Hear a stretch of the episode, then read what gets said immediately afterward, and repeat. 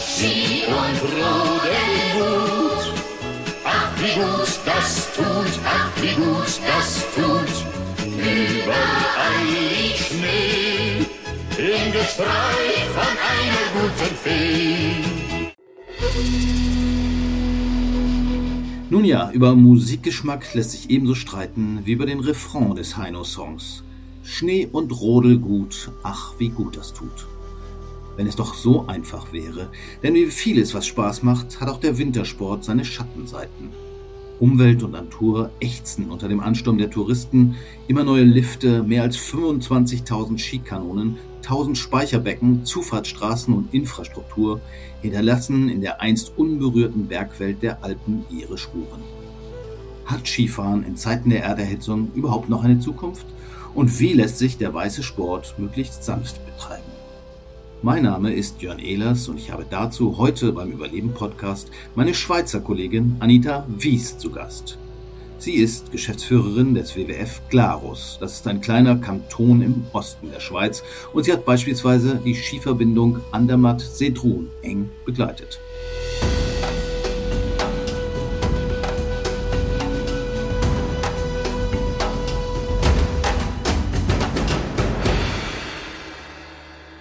Hallo Anita, wie viele Schweizer bist du wahrscheinlich schon fast auf Skiern geboren. Ist das so?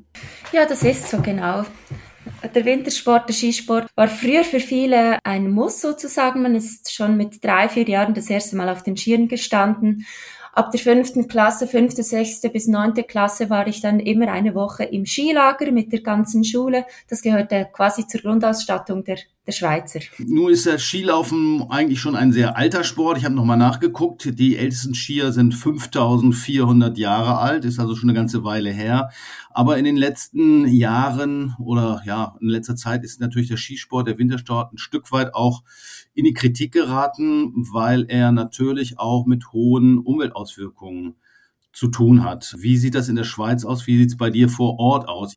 Also generell in der Schweiz spiegelt sich ab, was äh, auf der ganzen Welt passiert. Wir äh, haben eine Klima- und eine Biodiversitätskatastrophe, auf die wir zulaufen. Das hat einen Einfluss auf die Skigebiete, weil viele Skigebiete einfach zu wenig Schnee haben. Also ich kann da ein Beispiel nennen. Der Saison 1920 waren insgesamt 34 Skigebiete, konnten gar nicht öffnen. Es war ja der mildeste Winter, den wir hatten seit Messbeginn, also seit gut 130 Jahren. Und das wirkt sich natürlich aus. Auf der anderen Seite haben wir auch einen demografischen und auch einen sozialen Wechsel. Es ist eben nicht mehr so, dass jeder Schweizer quasi mit den Skien an den Füßen geboren wird. Also wir haben zwar auf der einen Seite ein Bevölkerungswachstum, aber auf der anderen Seite, wie die anderen Alpenländer, Länder auch, tendenziell eine niedrigere Frequentierung als noch vor 10, 20 Jahren. Niedrige Frequentierung heißt weniger Skiläufer in den Gebieten?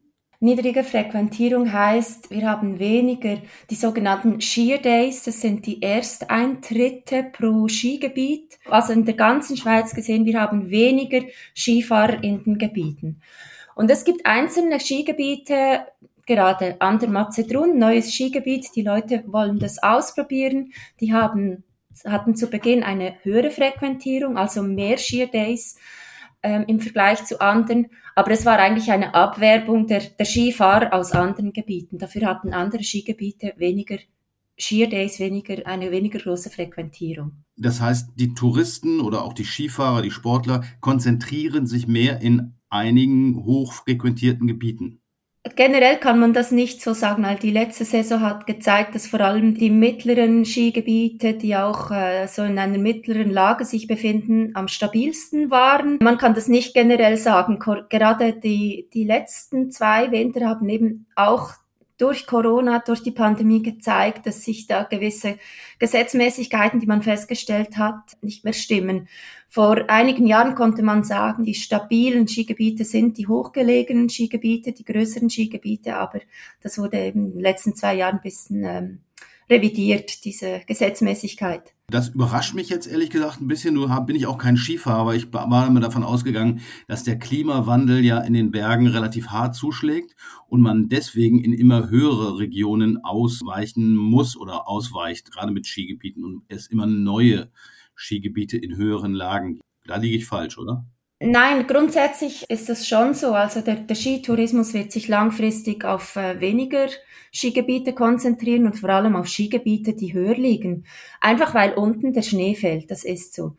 Aber durch diese außerordentliche Situation mit dem Corona sind die Leute vielleicht auch weniger gereist und haben halt Skigebiete in der Nähe berücksichtigt. Und das sind dann halt eher wieder die Skigebiete in der Nähe von den Städten, von den Agglomerationen. Und ich glaube, davon konnten halt auch die mittleren Skigebiete etwas profitieren. Okay, das heißt Corona Ausnahmesituation. Langfristig muss man schauen, wie sich die Situation entwickelt. Vermutlich aufgrund des Klimawandels wird es wieder stärker auch in höhere Regionen gehen. Und das bedeutet letztendlich auch die Erschließung neuer Gebiete, vermute ich mal. Äh, gerade die Bebauung und die Neueinrichtung von Skipisten und Skigebieten ist ja durchaus problematisch.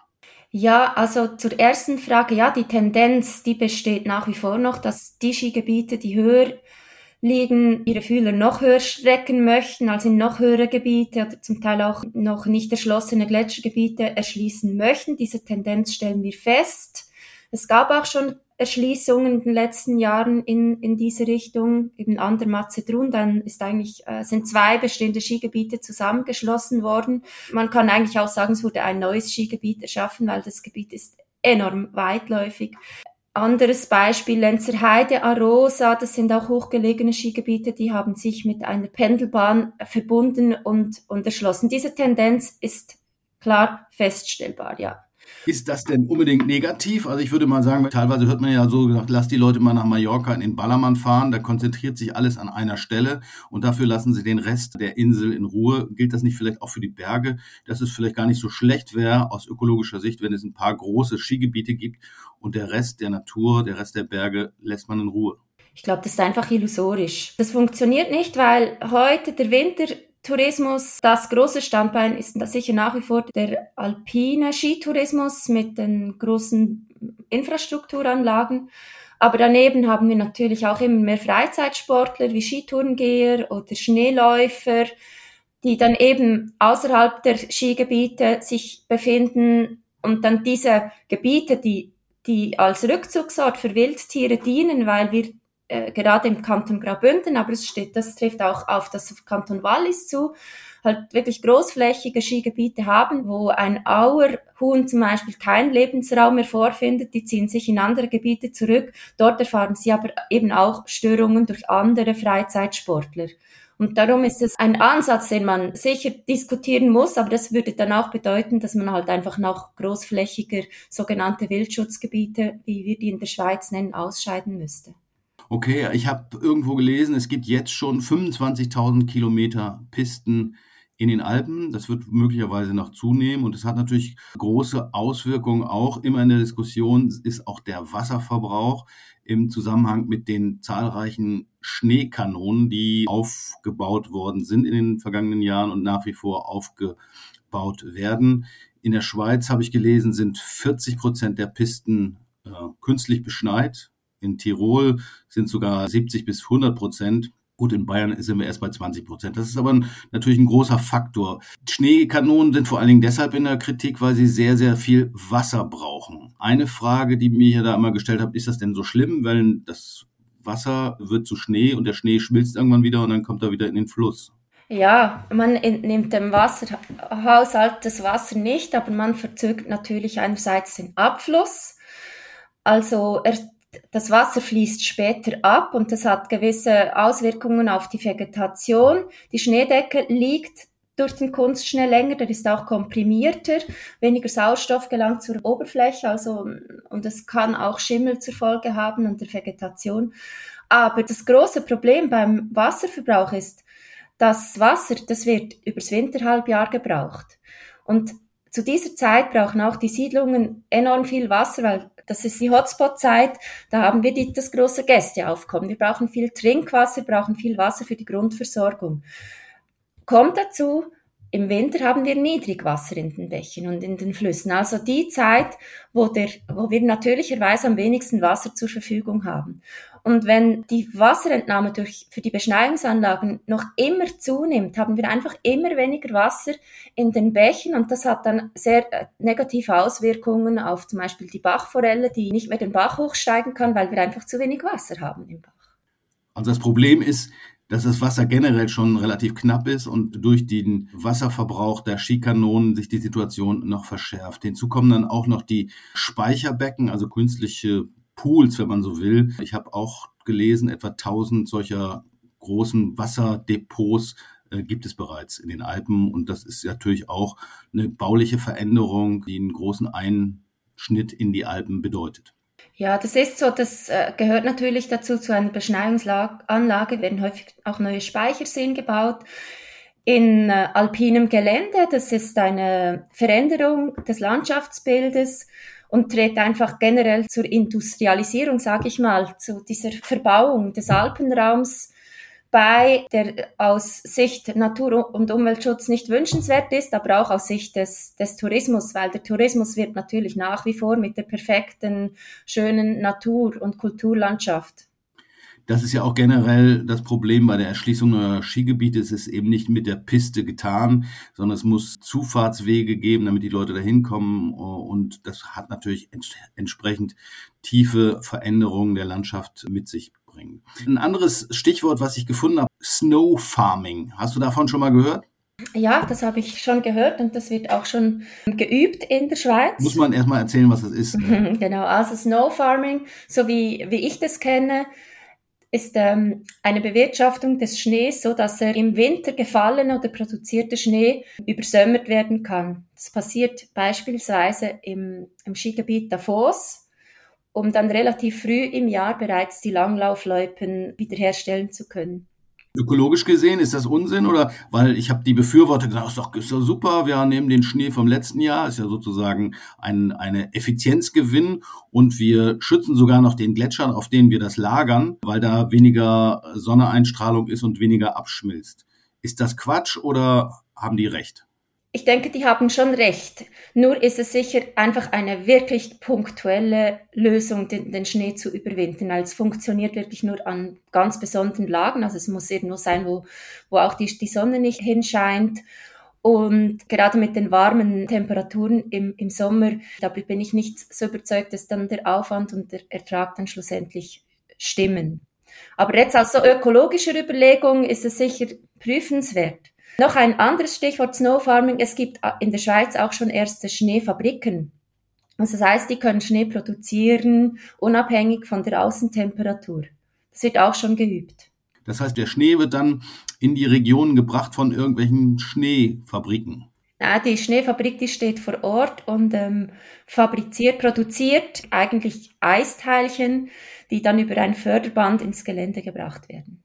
Das heißt, das ist dann an der Piste so eine kleine ja, Schneemanufaktur und äh, von dort aus wird es dann sozusagen verteilt. Also anders als die Schneekanonen, die direkt an den Pisten stehen. Also konzentriert das Ganze. Ja, genau. Aber das ist, es gibt meines Wissens nach eine Anlage in der Schweiz, liegt im Skigebiet oder bei der Biathlon Arena in der Lenzer Heide, dass das punktuell ausprobiert wird. Und das geht auch wieder um den Langlaufsport und ich stelle fest, dass in der, die Langlaufloipen tendenziell halt noch früher bereitgestellt werden, mit dem Ziel, internationales Publikum anzuziehen, um bereits im Oktober die ersten Trainings abhalten zu können. Was ist davon zu halten von diesen Schneefabriken? Hast du schon eine Meinung dazu oder muss man erstmal abwarten, wie sich das Ganze entwickelt? Ja, ich, äh, wie gesagt, denke, das sind wirklich sehr punktuelle Lösungen. Das kann sicher nicht ein Lösungsweg sein für größere Skigebiete. Das ist wirklich punktuell, macht das vielleicht Sinn. Es kommt immer auf den Kontext drauf an. Wenn so eine Schneefabrik in, im Siedlungsgebiet steht und eine Produktion oder eine Langlaufloipe damit erstellt wird, in nah vom Siedlungsgebiet liegt, why not, aber sicher nicht irgendwo im, im Wald, im Flachmoor drin. Gut, Schneeverbrauch. Das andere Thema, was mit Skifahren, Wintersport immer in der Diskussion ist, ist der große Energieverbrauch. Äh, natürlich haben die Schneekanonen einen hohen Energieverbrauch, aber viel hängt auch an den Hotels und dem ganzen Tourismus, dem ganzen Skizirkus, der da dran hängt. Was mich überrascht hat, äh, war, dass die Anreise den größten Anteil am Energieverbrauch von Wintersport anhat, nämlich ungefähr von 40 Prozent oder sowas. Das fand ich jetzt doch eher überraschend.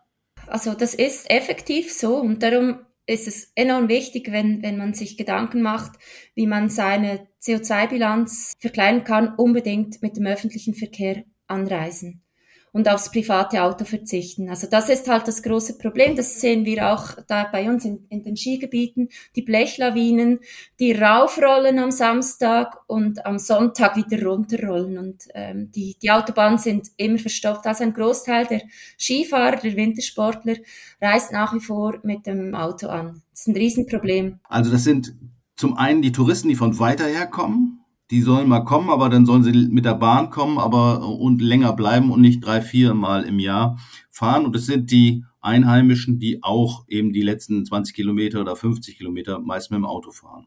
Ja, ich glaube, das betrifft Touristen aus dem Ausland genau gleich wie die wie die Leute, also die Einheimischen, sind ja auch Touristen, wenn sie in die Berge fahren. Ja, weil ich hatte so, so ein bisschen das gedacht, okay, eigentlich müsste man dann sagen, okay, dann lass mal die Bergländer Skifahren, dann fahren sie weniger Auto sozusagen und die, die an der Küste wohnen, sollen mal lieber segeln gehen. Aber das ist vielleicht auch keine realistische äh, Option für die meisten Leute, weil die natürlich auch im Winter gerne Skifahren und das sollen sie ja vielleicht auch. Aber wenn sie es tun, dann sollen sie mit öffentlichem Nahverkehr anfahren oder Fernverkehr. Es gibt eine Seite, die packe ich nachher nochmal in die Show Notes, wo man genau das planen kann.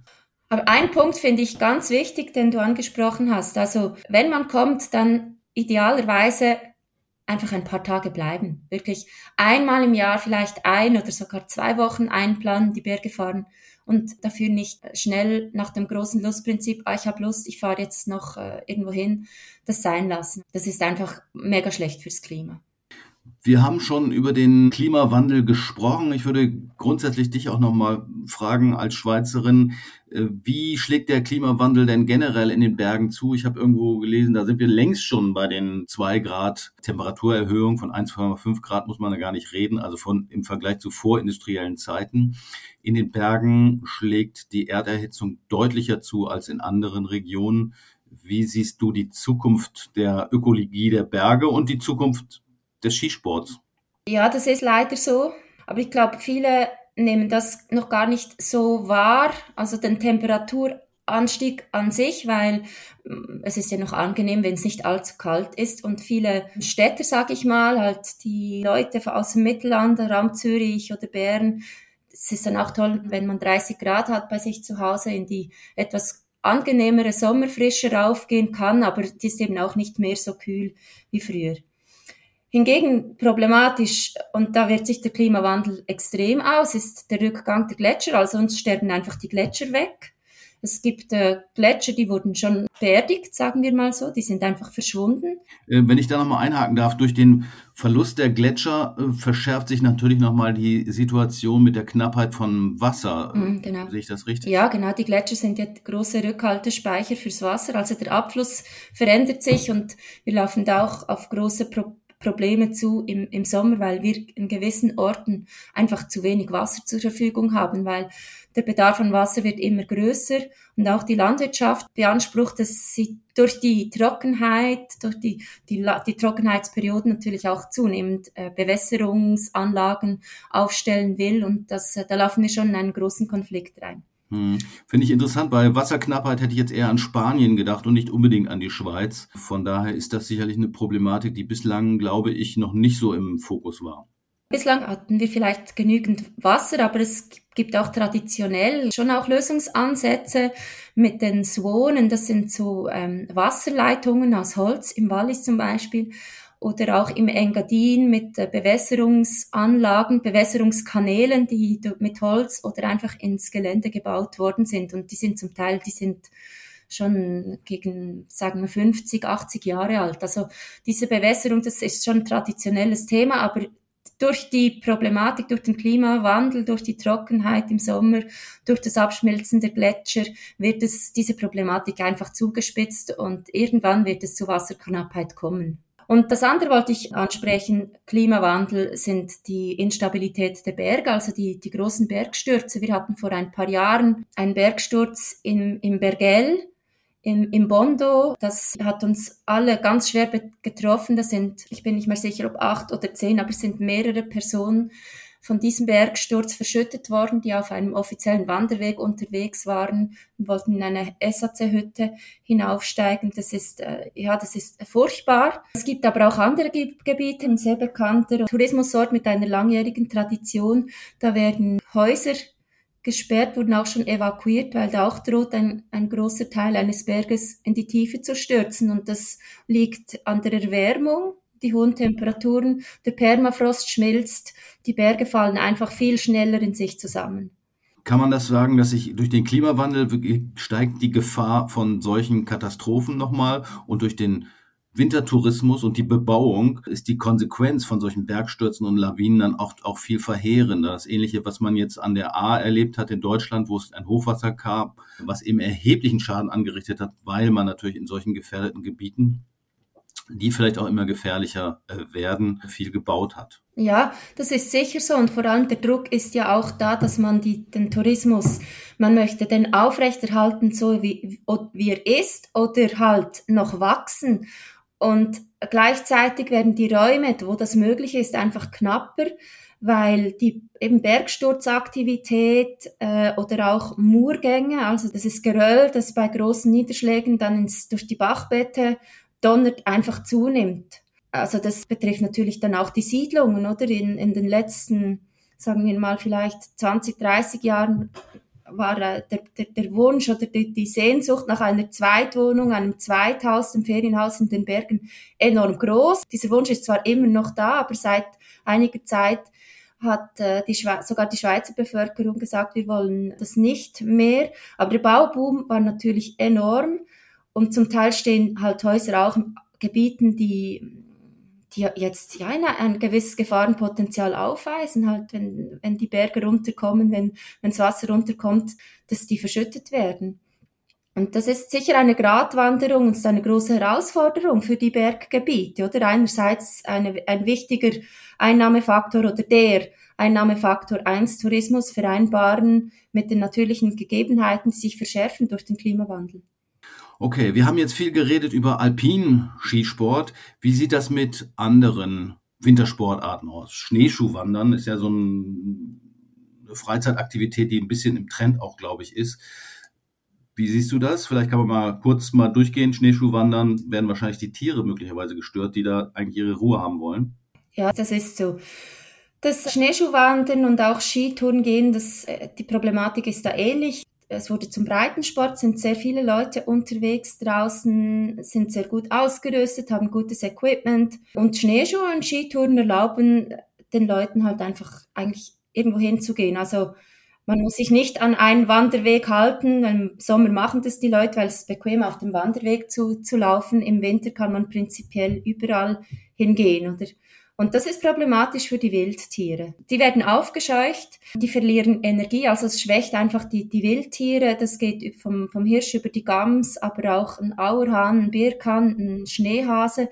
Die verlieren viel Energie, wenn sie flüchten und das schwächt sie natürlich, weil die, diese Tiere, die sind so, die haben einen angepassten Stoffwechsel, der ist darauf ausgerichtet, möglichst wenig Energie zu verbrauchen und durch unsere Aktivitäten in, in ihren Lebensräumen verschlechtern wir einfach ihre, ja, ihre Energiebilanz und erschweren es ihnen, den harten Winter zu überstehen. Was würdest du den Leuten raten, die das machen wollen? Gibt es irgendwelche, ja, weiß nicht, Verhaltensregeln, auf die man achten soll? Ja, das gibt's und ähm, bei uns heißt es so schön, respektiere deine Grenzen und damit ist gemeint, dass man Gebiete respektiert, die dem den Wildtieren vorbehalten sind. Das sind einerseits ausgeschiedene Gebiete, die sind Wildschutzgebiete. Da gibt es meistens ein Betretungsverbot, das ist oft auch ausgeschildert im Gelände. Und dass man sich wirklich daran hält und sich nicht verlocken lässt von einem schön eingeschneiten Stückchen Wald, wo der Pulverschnee noch am schönsten glitzert, also respektiere deine Grenzen, geh nur dorthin, wo es wirklich erlaubt ist. Das ist das eine. Und das zweite ist generell einfach den Kopf einschalten. Weil Wildtiere, die befinden sich oft so in ähm, ein bisschen lo lockerem Waldbestand oder am Waldrand oder auch typischerweise, es hat wirklich sehr locker Tannenbestand. Das ist sehr schön zum Durchlaufen als Schneeschuhwanderer oder eben dort findet man häufig den tollen Pulverschnee, aber genau dort leben vorzugsweise auch die Wildtiere. Und Kopf einschalten heißt, wir meinten einfach solche Gebiete, wo wir denken, hier hier könnten Wildtiere sein. Und vor allem achtsam sein, wenn man aufsteigt, man, man sieht die Wildtiere ja auch oder hört sie, man sieht sie flüchten, dass man dann einfach Abstand hält. In Gegenden, wo es Bären gibt, gibt es in der Schweiz leider nicht mehr. Da würde sich das Problem vielleicht von alleine lösen. Da würde man wahrscheinlich vorsichtiger sein. So einen Bären im Winterschlaf zu stören, sollte man als Tourenskiläufer dann vielleicht auch lieber nicht tun. Äh, aber nochmal, eine andere Sportart, Langlauf, ist ja auch sehr beliebt. Das sind ja meistens vorgegebene Loipen. Äh, ist das okay? Langlauf hat auch in der Schweiz eine sehr große Tradition und da gilt eigentlich auch ein bisschen wie beim, beim alpinen Skifahren, dass in einem gewissen Rahmen ist es sicher toll, wenn die Leute rausgehen, sich bewegen, das gesundheitsfördernd und nichts zu verachten. Es ist wichtig, dass die Leute die Natur erleben, damit sie sie auch lieben und auch mithelfen, sie zu schützen. Aber es gibt einfach auch dort Grenzen. Das heißt, der Langlaufsport sollte sich dort abspielen, wo die Wildtiere möglichst wenig gestört werden. Und auch bezüglich Kunstschnee ist es ein Thema. Mein Wunsch wäre, dass man einfach auch dort auf den natürlichen Schnee warten würde und nicht schon im Oktober mit der Kunstschneeproduktion beginnt. Gut, natürliche Schneesaison ist ein ganz gutes Stichwort. In Deutschland gibt es fünf oder sechs Skihallen. Die sind im Flachland, da wo keine Berge sind. Da baut man so eine Art wie so, eine, so ein Hallenbad nur als äh, Kunstschneepiste in einer Sporthalle, wenn man so will. Was hältst du davon? Ist das eine Alternative? Weil da müssen die Leute ja nicht so weit fahren. Das wäre zumindest unter energetischen Gesichtspunkten vielleicht vorteilhaft. Ja, es ist ein spannender Gedanke. Ich denke mir oft, dass der Skitourismus in den Bergen ist eigentlich eine, eine Massenindustrie und warum das nicht ein Siedlungsgebiet in eine Halle hinein verlegen. Ah, ich denke, das kann schon eine Randsportart sein, aber ich bin trotzdem überzeugt, dass die Leute, die Skifahren gehen wollen, die wollen eben auch in die Berge, die wollen an die frische Luft, dass die Landschaft, die Einbettung dass dieses, dieses Sports schon auch eine, ein wichtiger Punkt ist, warum warum das Skifahren so begehrt ist. Und darum denke ich, ist es keine Alternative.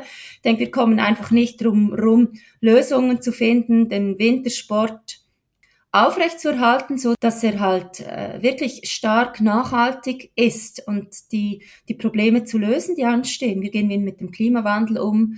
Wie helfen wir mit, ähm, unsere Klimaziele zu erreichen, trotz Tourismus? Noch ein Wort zu den Skihallen. Also ein Kritikpunkt daran ist, dass die vielleicht auch vor allem dazu äh, dienen, die Leute anzufixen, dass sie also noch heißer drauf werden, Ski zu laufen und damit eigentlich den Skiboom nur noch stärker anheizen. Das heißt also, dass die Skigebiete nicht entlastet werden, sondern ganz im Gegenteil eher noch neue Leute für das Thema interessiert werden. Dort werden auch viele Kurse angeboten, also durchaus ein ambivalentes Thema, glaube ich, denn der Energieverbrauch von so einer Halle dürfte auch nicht so ganz ohne sein.